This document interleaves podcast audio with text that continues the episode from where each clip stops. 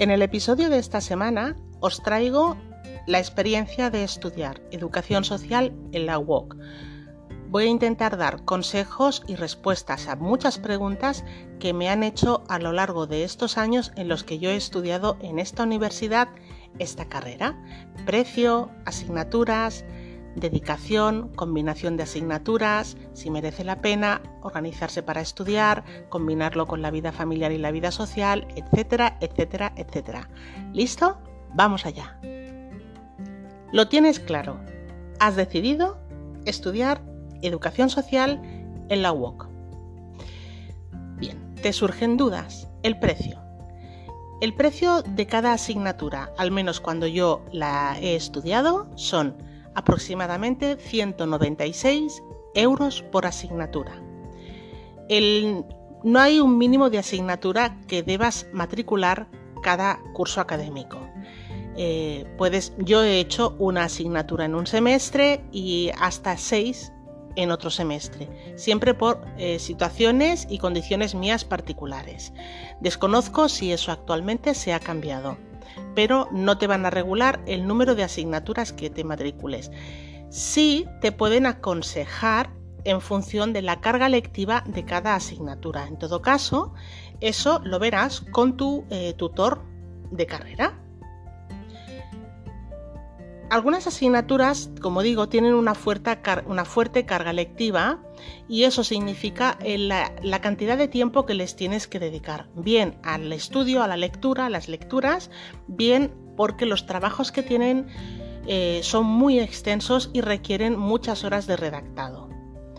Eh, las asignaturas más temidas por lo menos en el tiempo que yo he estado estudiando esta carrera, son inglés, que se divide en inglés 1 y en inglés 2, y ética. Y mucha gente, la gran mayoría de la gente, lo que ha hecho es dejar esas asignaturas para el final de la carrera. En mi opinión es un error, porque te puedes encontrar habiendo terminado absolutamente toda la carrera y tener que repetir un semestre porque has suspendido la que te has dejado para el final, ética, inglés o la que sea. Yo no lo recomiendo. Inglés no es tan difícil, eh, el nivel que exigen para graduarte como educador social no es difícil y ética mm, no, es, no es difícil. Si trabajas y estudias es una asignatura que puedes sacar sin ningún problema, como toda la carrera en general. Sí que voy a hablar de los practicums y del TFG, eh, me voy a detener los practicums se dividen en 1, 2 y 3. En mi caso, con la tutora que me tocó en practicum 1, tuve la sensación de que yo cambiaba de carrera, porque venía acostumbrada a, un nivel de exigencia X y eh, durante 5 años, 5 o 6 años, cuando llegué a practicum 1, el nivel de exigencia mm, no se triplicó, se cuadruplicó. O sea, yo suspendí el primer trabajo mm, y podía mm, tener la segunda oportunidad en el segundo trabajo de remontar. Eh, lo expresé, expresé mi queja, pero en resumidas cuentas el mensaje fue no nos cuentes cosas, aprieta más si quieres estudiar, si quieres aprobar. Y eso es lo que hice. El Practicum 2 son prácticas que tú, pues eh, la UOC te ofrece unos centros y tú las puedes escoger.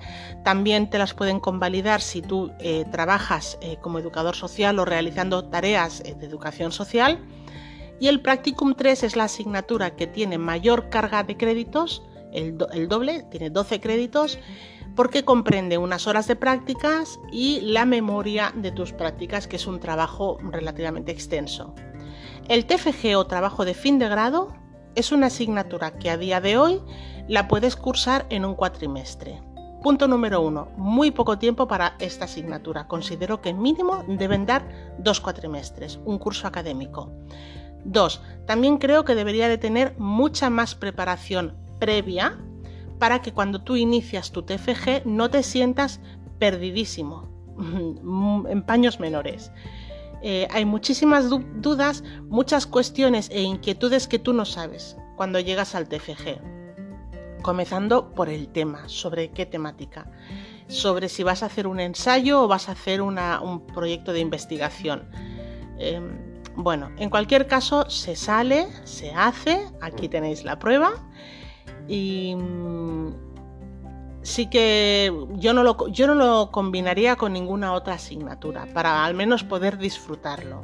Porque las cosas al fin y al cabo se trata de disfrutarlas. Es un error en el que se cae, o al menos yo caigo mucho, ¿no? Mm, nos ponemos una meta y realmente queremos conseguir aquello y estamos mm, como trabajando mm, de una manera hasta lastimera, ¿no? Y no, es un viaje que hay que disfrutar, de eso se trata esta vida, de disfrutar al máximo, siempre de pasarlo bien o de aprender a verle la parte de disfrute a todo. Y el TFG es una de las cosas que olvidas, te olvidas de disfrutar. Eh, al final se, se hace pesado y solamente quieres terminarlo, ¿no? Una vez realizas tu TFG en el cual estás asesorado por un tutor, mm, que te va guiando, te va corrigiendo, te va reconduciendo, cuando lo terminas lo presentas y el equipo docente decide si ese TFG es apto para ser defendido en el tribunal o no es apto, con lo cual tienes que repetirlo.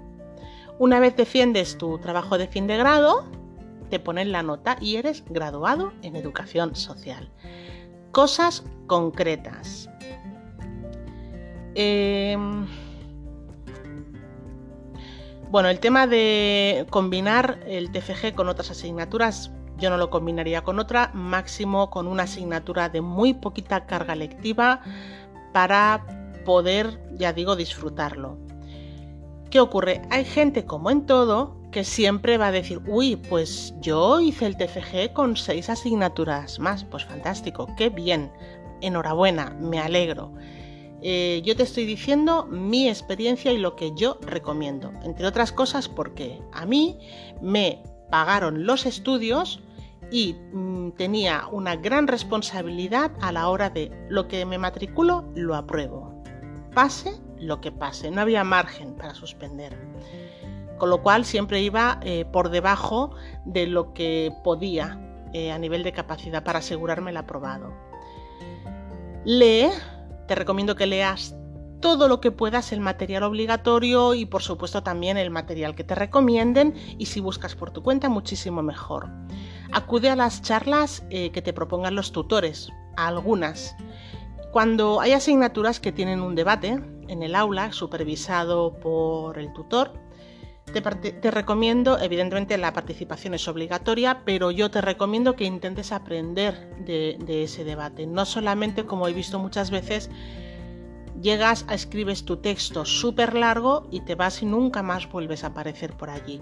Te propongo, te aconsejo que leas varias propuestas, varias opiniones de diferentes compañeras y compañeros, que respondas a una o dos personas, si puede ser en una discrepes y en el otro apoyes y aportes información, que reafirme la opinión en la que coincidís y que hagas tu aportación aparte. Eso es un consejo para sacar provecho de los debates, porque se puede aprender mucho.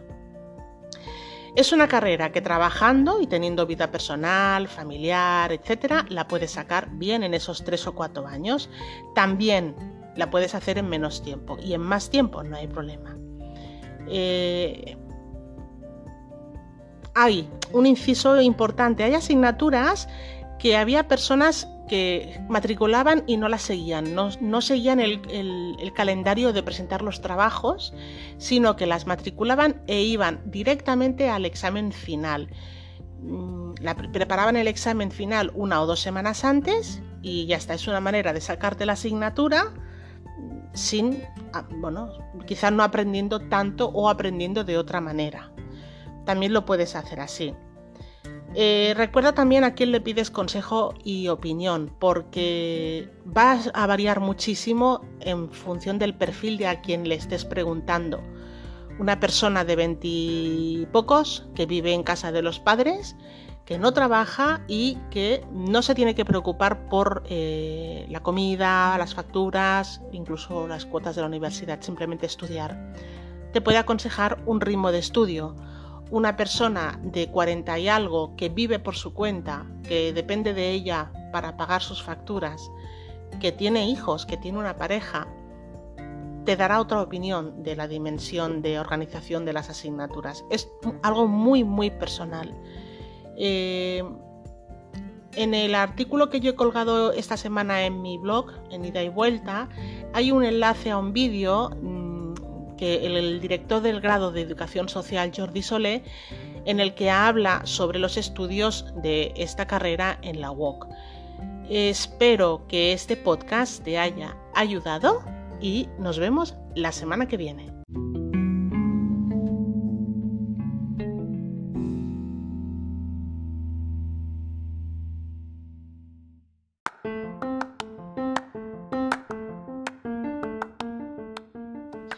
Cierto, si quieres hacerme una consulta privada, puedes hacerlo o bien por mensaje de voz desde aquí, desde el podcast, o mandándome un email a carmecámara74 gmail.com.